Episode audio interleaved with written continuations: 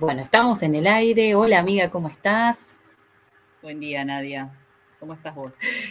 Bien, todo bien. Acá nos debemos a nuestro público, así que estamos grabando un nuevo podcast. de estas cosas que nos encanta pensar y nos encanta charlar y, bueno, crear miradas nuevas y, y pensar distinto. Y hoy vamos a hablar de un tema que creo que todos estamos de acuerdo en, alrededor del mundo, que es una de las cosas, no sé si está bien dicho importante, pero sí decir que todos estamos de acuerdo sobre ese tema, que es el dinero. Eh, así que hoy vamos a estar hablando un poquito de eso, de la mirada que tenemos nosotras como, como coach, como terapeutas, como eh, acompañando los procesos que tienen que ver con, con, la profesión, con el éxito, que de la mano va el dinero, ¿no? ¿Qué decís, amiga, con respecto a ese tema? Sí, de la mano va el dinero y, muchas de las personas tienen cierta reticencia a hablar sobre esto, así que lo trajimos hoy súper interesante. Eh, nosotras consideramos al dinero como un medio para, obtener cosas y es la moneda de intercambio que existe hoy en día, así que evidentemente no la podemos negar. Eh, en algún momento había un intercambio de, de, cosas, ¿no? Y como yo, si yo no necesito esa cosa que tiene el otro, evidentemente tiene que haber una moneda de intercambio para poder ofrecer un servicio, poder obtener un servicio, y, en definitiva es eso, ¿no? Eh, y dicen que es lo que mueve al mundo. No sé qué opinás vos. y es, la verdad que termina siendo, eh, vamos a hacer como un recorrido de una mirada bastante quizás de diferentes puntos, pero que va a servir comprenderlo un poquito más. Y dentro de, de las enseñanzas que nosotros seguimos de, Javier Wolkoff y lo que es el dinero y la cabala, algo que a mí me, llamó mucho la atención es cómo se inicia ¿no? el sistema monetario a nivel mundial, que solamente ahí lo entendí y lo vi. Y básicamente, después vamos a compartir el link de ese videito de cómo se genera, porque la verdad que es súper interesante. Y lo que me quedó de ese video es que el dinero es deuda, ¿sí? Es, se genera a raíz de una deuda, y que en realidad creo que toda la vida, o por lo menos eh, la mayoría desde que se creó este sistema, ¿no? Hasta la fecha, vamos detrás de algo que no existe. Y eso es real, porque solamente el, 90, el 3% en realidad del dinero existe impreso en el mundo y el 97% es electrónico. Entonces, ¿detrás de qué estamos? ¿no? ¿Y, qué es lo que perseguimos? Entonces, si vamos de la mano que tener dinero es deuda, ahí no, a mí ya de entrada me hace replantear, bueno, ¿detrás de qué estoy? Sí, es verdad. Eh, muchas de las veces lo que pensamos es en dinero. Y ahí yo creo que hay un, tema, ¿no? Porque digo, si yo quiero conseguir cosas, en vez de pensar en lo que quiero conseguir, a dónde quiero llegar, qué es lo que quiero obtener verdaderamente, estoy pensando en el dinero. Y uno le pregunta, ¿y para qué lo querés? Ah, no sé para qué quiero el dinero. La verdad que lo quiero. Entonces es como un, un tema de culto, ¿no? El dinero, algo de, bueno, rindámosle culto al dinero, que para algo después me va a servir, para tranquilidad. Y después cuando lo tenga veré. Sí, es una cosa como media, media extraña, ¿no?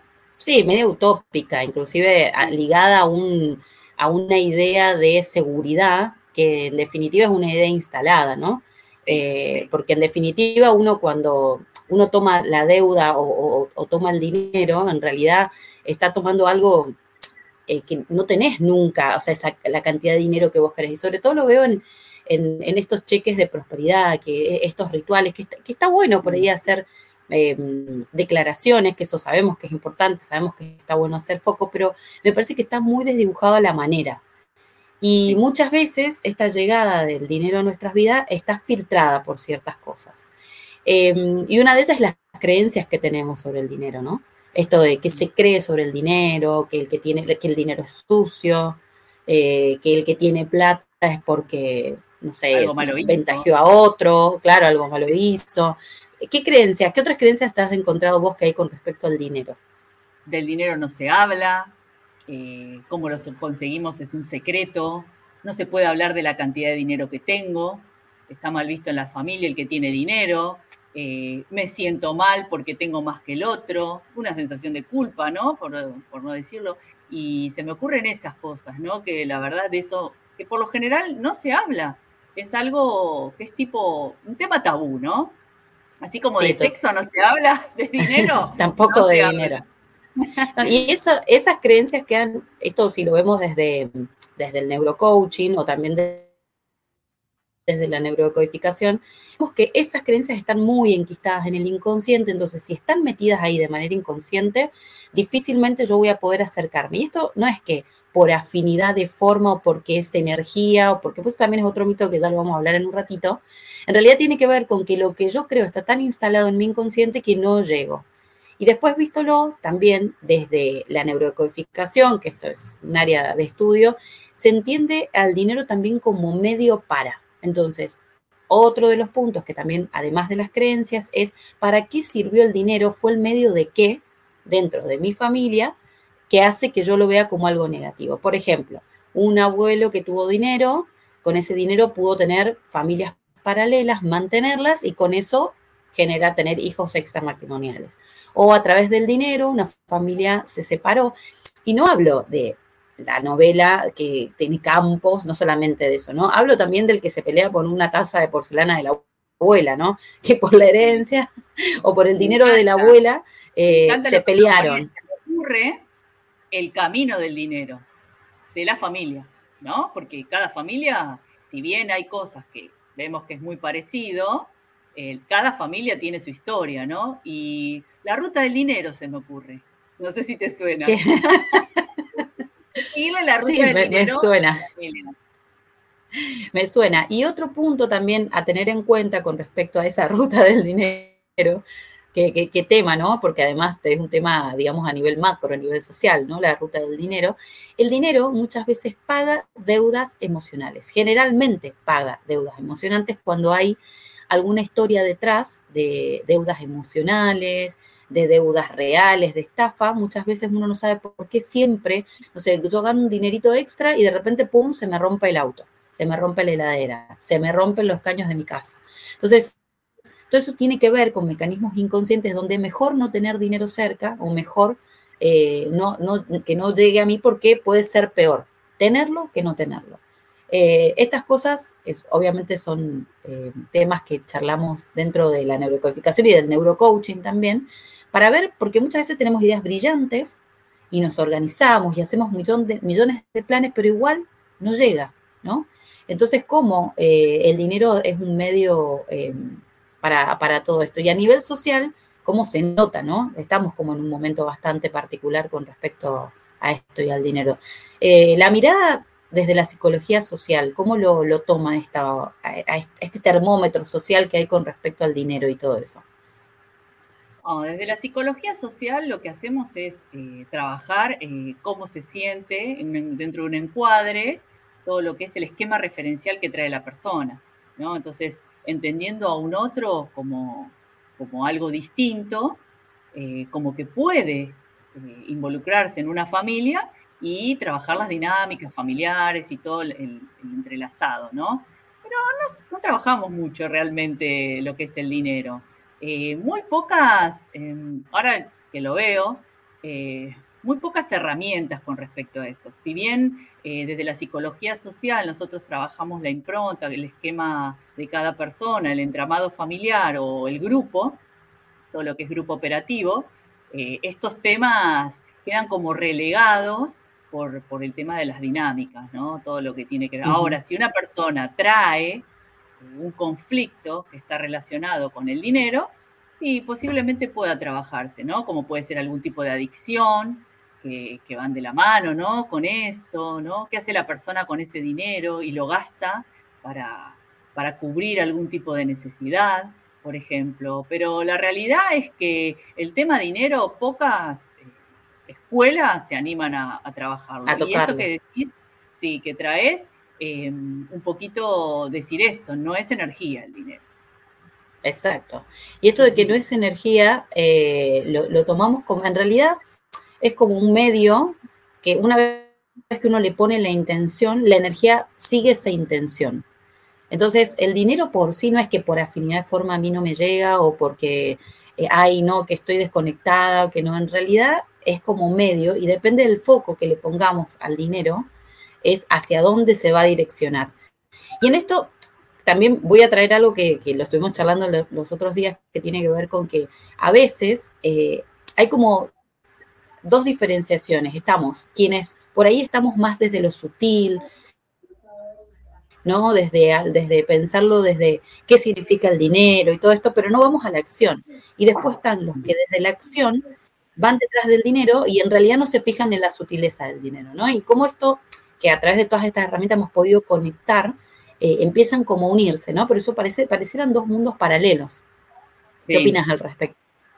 Me interesa la mirada de dejar de prestar atención al dinero, como decíamos hoy, en vez de ponerle foco al dinero, es qué es lo que voy a hacer, qué me interesa hacer, cómo quiero contribuir, cómo voy a hacer lo que deseo hacer.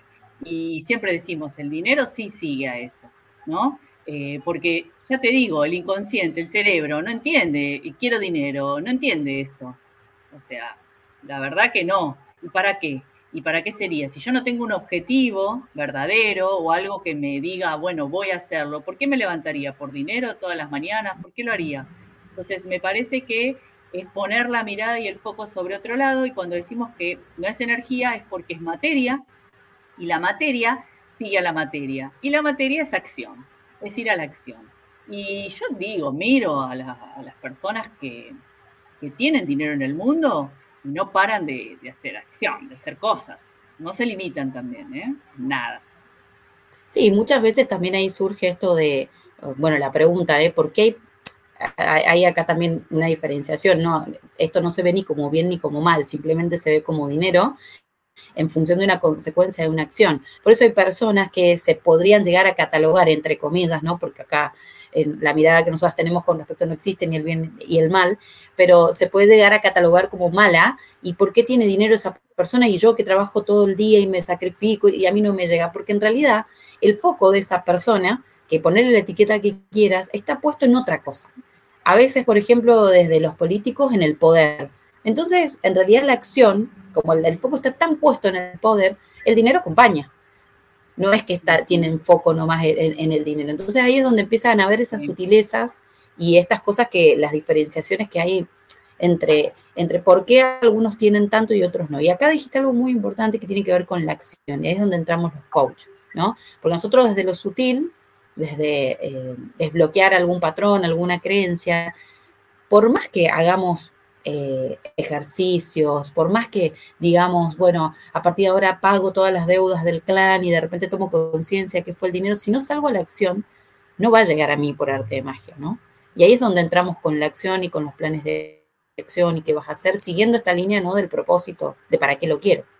Sí, eso que traes está muy bueno, porque más allá de acción, porque el que trabaja todo el día también tiene mucha acción, pero la realidad es que también es crecimiento y contribución, ¿no? Mí, ¿eh? Eh, es crecer todo el tiempo, eh, investigar, hacer lo que, lo que viniste a hacer y una forma de contribuir al mundo. me parece que ahí es donde está el secreto y tiene que estar puesta la mirada, puesta la mirada para nuestros coaches. Claro, totalmente. Y ahí es donde entramos con las estrategias, entramos con la forma, entramos con que si tampoco haces algo distinto, eh, muy difícilmente vaya a ocurrir un cambio. Entramos con brindarte al 100 y sentir desde la emoción que estás dando al 100, porque también desde ahí el dinero viene a mí. Entonces, si yo estoy a medias, así llega también, ¿no? A medias. Sí. Eh, acción, decís, y desde el cuerpo, la corporalidad, cómo te presentás, el enfoque, ¿no? Y el significado que vos le das a eso que haces. Es la tríada, ¿no? Sí, totalmente, totalmente. Y ahí es donde, bueno, eh, empiezan a cambiar. Y por ahí a veces eh, nos, pasa, ¿no? Eh, que cuando te quedas muy en, en, la idea de, ¿sí? Por ahí tenés grandes ideas o tenés una idea genial, pero si no pasas a la acción, no, no sucede. O sea, es así real, porque más allá de todo lo sutil que podamos ver, seguimos siendo materia, seguimos eh, viviendo acá en, esta, en, un plano en donde tenemos que concretar, donde tenemos que hacer, donde nos tenemos que mover. No, no hemos llegado todavía a esa conciencia en donde lo pienso y lo materializo, ¿no? Lo pienso, por supuesto, la, la semilla de todo está en nuestro cerebro, por eso las líneas que nosotras seguimos eh, tienen que ver con, lo neuro, porque desde el cerebro también, desde el cerebro, conexión con la emoción, creamos, y la acción, no el cuerpo, la fisicalidad. Entonces es importante tener todo alineado porque si no me quedo solo en la emoción de o solo en el pensamiento de o solo en la acción pero sin conexión a la emoción. Entonces ahí es donde empiezan a, generarse eh, las interrupciones, las interferencias. Interferencias con el dinero, señora. Sí, pero, totalmente. Eh, a ver, entonces, para aclarar un poco, trabajamos desde, eh, ¿cómo trabajamos el dinero desde la neurodecodificación laboral? Desde la neurocodificación vemos creencias. Esto que cuando estás, sos chiquito, tu sistema emocional se va creando en función de lo que escuchás, ¿no? Estas, estas personas referentes que vemos en nuestra primera infancia, que por ejemplo son nuestros padres, los abuelos, ¿y qué se dice con respecto al dinero, con respecto a la comida, con respecto a trabajar? Eso va a crear, a medida que yo voy creciendo, voy creando mi sistema emocional que está ligado a todas estas cosas que escuchamos. De grande, yo no me doy cuenta, pero lo tengo muy instalado y son cosas que a veces hasta se siguen repitiendo. Entonces, una son las creencias. Otra es, tiene que ver con qué significa el dinero como medio para mi clan, para mi familia, ¿no? ¿Qué pasó cuando alguien tuvo dinero? Ojo, esto lo vemos desde, obviamente desde el lado negativo, pero también hay casos de éxito desde el lado positivo. Y otra cosa que también trae Nilda Avellaneda en sus libros que tiene que ver con la mirada positiva sobre hasta inclusive lo malo que sucedió. Porque si alguien fue estafado, porque tuvo dinero, o sea que el dinero lo tenía. Entonces, como es correr un poquito más allá, en vez de hacer foco en, lo negativo que pasó, hacer foco sobre lo positivo, de que el dinero existió y estuvo. Entonces, desde la neurocodificación, lo que hacemos es desbloquear desde el inconsciente eh, eh, esos patrones y esas creencias para poder salir con una emoción nueva a la acción. Y ahí es donde entramos los neurocoach. Y a ver, contame, Laura, como neurocoach, ¿cómo trabajamos? Y con respecto al dinero, también vamos un poquito para atrás para chequear eh, algunas creencias, qué pasó a lo largo de tu vida, pero usamos esas herramientas y lo que pasó potenciadas para el futuro, ¿no? Eh, nosotros utilizamos mucho, mucho, mucho lo que son las dominancias cerebrales, que ya un poquito lo hablamos, pero también tenemos otras herramientas, como por ejemplo eh, los septenios, donde vemos a lo largo del tiempo qué pasó con esa persona a lo largo de su vida, porque también un poquito son los ancestros, ¿no? Y, y en el ADN lo que llevamos esa información, lo que escuchamos a lo largo de nuestra vida hasta los siete años, después nuestra adolescencia y todo lo que pasó con el dinero en esa adolescencia, qué sentí yo, cómo, cómo me trataron con respecto al dinero. Crecí en una familia con mucho dinero, crecí en una familia con poco dinero y qué aprendí de todo eso. Y usamos esas herramientas para redescubrirnos y potenciarnos, también en positivo, pero de acá para adelante, poniendo el foco siempre en el objetivo que yo quiero hacer. ¿sí? Siempre mirando un objetivo. ¿Qué es lo que yo quiero dejar en el mundo? ¿Sobre qué me gustaría trabajar? ¿Qué haría para obtener ese dinero? ¿no? Porque si no, queda como todo... Si no hay objetivo, no, no se puede trabajar. Se desdibuja. E inclusive tomamos también esto de las, de las dominancias para la estrategia y la forma de salir al, al plan de acción. Porque no es lo mismo salir a un plan de acción una persona que siempre hace por otros, que está en una dominancia roja, a una persona que es más azul, que va a ser por costo-beneficio, una persona que está a salir desde el orden. Entonces también estas dominancias tienen, eh, eh, tienen un papel fundamental en la manera en que voy a salir a generar el plan de acción, ¿no? Porque no es lo mismo estar en un lugar o en otro, o, un creativo que necesita hacerlo de manera más creativa, más disruptiva, que no lo va a hacer desde el orden. Entonces, es como tener en cuenta desde atrás al punto en el que estoy y hacia adelante con estrategia, ¿no? Con estrategia específica, inclusive inclusive inclusive tomando también patrones de éxito, ¿no? El neurocode te lleva a encontrar el patrón de éxito que tenés vos ya asignado. Por ejemplo, los otros días tenía una coachí que me comentaba que cada vez que ella iba a lograr algo, surgió en la charla, ¿no? La primera, la primera vez que el marido le propuso casamiento, le dijo que no. La primera vez que eh, iba a tener un hijo, que quería tener un hijo su marido, ella le dijo que no. Entonces, pareciera ser que en la segunda es donde ella concreta. ¿Cómo lo traigo a la, cala ahora? Ella quiere emprender, entonces, ¿cuál es la estrategia que utilizamos? En la primera, generate un proyecto como para decir, bueno, emprendí. En la segunda, anda con el proyecto concreto al que querés salir y con el que querés salir al mercado y al que te vas a dedicar, ¿no? Es como decir, bueno, ya conozco mi patrón, ya conozco cómo, cómo lo logré antes, entonces lo uso a mi favor ahora, conciencia y sabiendo que este es mi formato, ¿no? Entonces también los neurocoach trabajamos sobre el, formato personal, ¿no? Esto justo fue hace poquito y la verdad que me resirvió esta mirada porque de alguna manera se dio cuenta que, claro. sí, con el formato personal. Está súper bueno, súper interesante. ¿Por qué? Porque es así como funcionan las cosas. No hay nada, ninguna receta que podamos dar, sino trabajar con la persona mano a mano o con los equipos. Esto es así, por eso nosotros también trabajamos con mapas mentales y personales.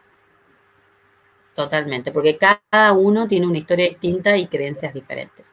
Así que bueno, Lau, hoy hemos hablado sobre el dinero un poquito para ver si se les despiertan diferentes ideas.